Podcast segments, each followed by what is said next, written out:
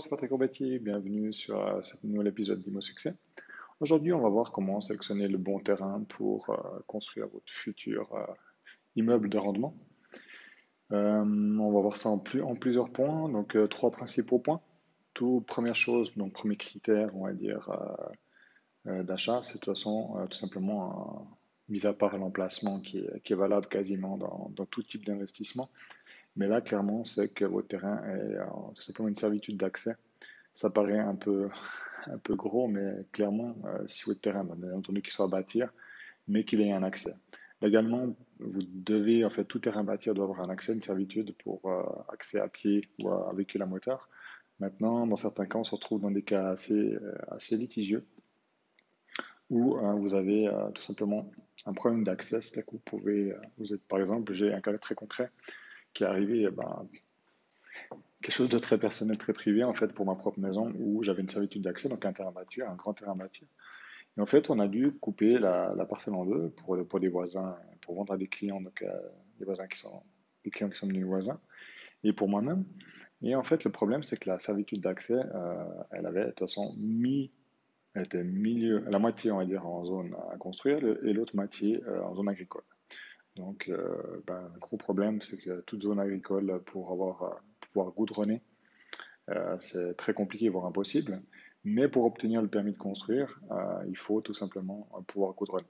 Donc, en fait, c'était entre les biens, entre les ponts et chaussées, donc le service de la mobilité, demander que ce soit goudronné pour donner le permis, et d'un autre côté, tout ce qui est zone agricole. donc, il fallait faire une dérogation, et là, c'est clairement impossible. Vous allez jusqu'au niveau fédéral, et vous pouvez attendre un sacré moment avant qu'on vous donne l'autorisation. Donc, voilà. Après, il y avait la, solution de faire une route privée sur une parcelle, on a racheter un bout de parcelle pour le faire, donc ça, c'est arrangé.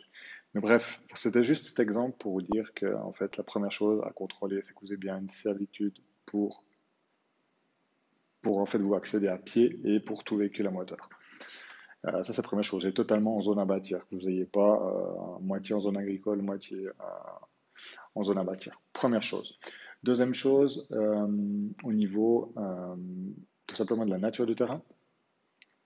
Donc, contrôler que la nature du terrain ne soit pas un site pollué, par exemple, que ce ne soit pas un site qui soit tout près d'une zone d'eau parce qu'il y a des problèmes, de, dans, le sol. Ça pourrait être après un problème au niveau du terrassement.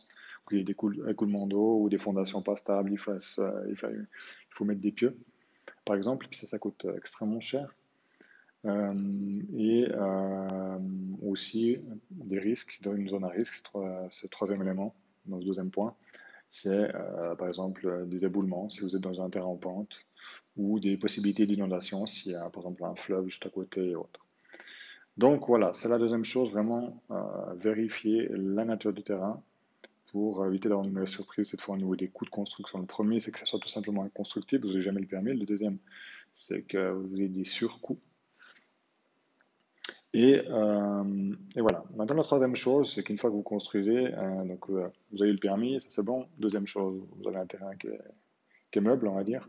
Donc ça vous permet de ne pas avoir de surcoût.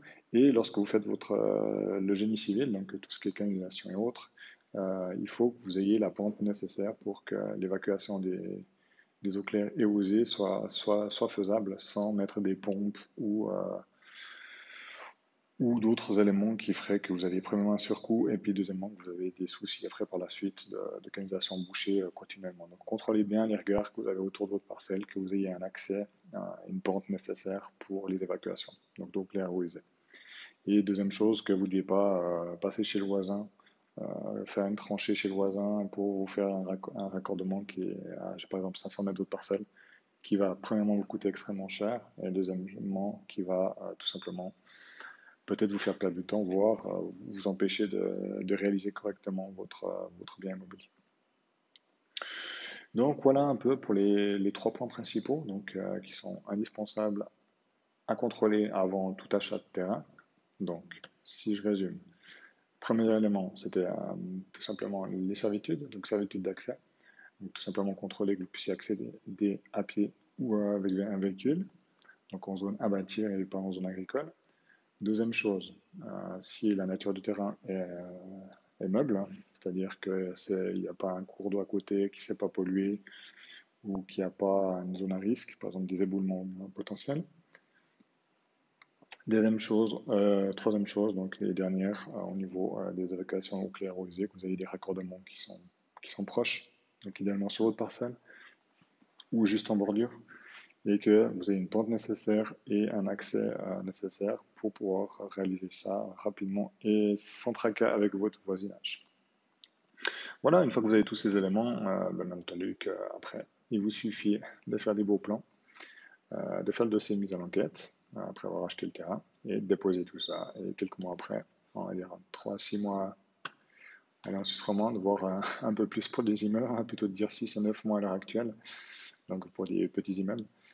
Et, voilà, après vous pourrez commencer à, construire et puis avoir un, beau bien immobilier pour euh, votre investissement dans, un immeuble. Moi, je vous, je vous dis comme d'habitude, si vous avez des questions, n'hésitez pas à me les poser, donc ou à commenter là, en dessous ou à m'écrire directement en passant par mon site patrickmicrobetti.com. Euh, si vous avez aussi des envies de sujets euh, particuliers, n'hésitez pas également. C'est avec plaisir que, que, que, je, que je parlerai de ce sujet lors d'un prochain épisode. Et voilà, moi je vous dis une excellente semaine et à tout bientôt pour un prochain épisode. Au revoir.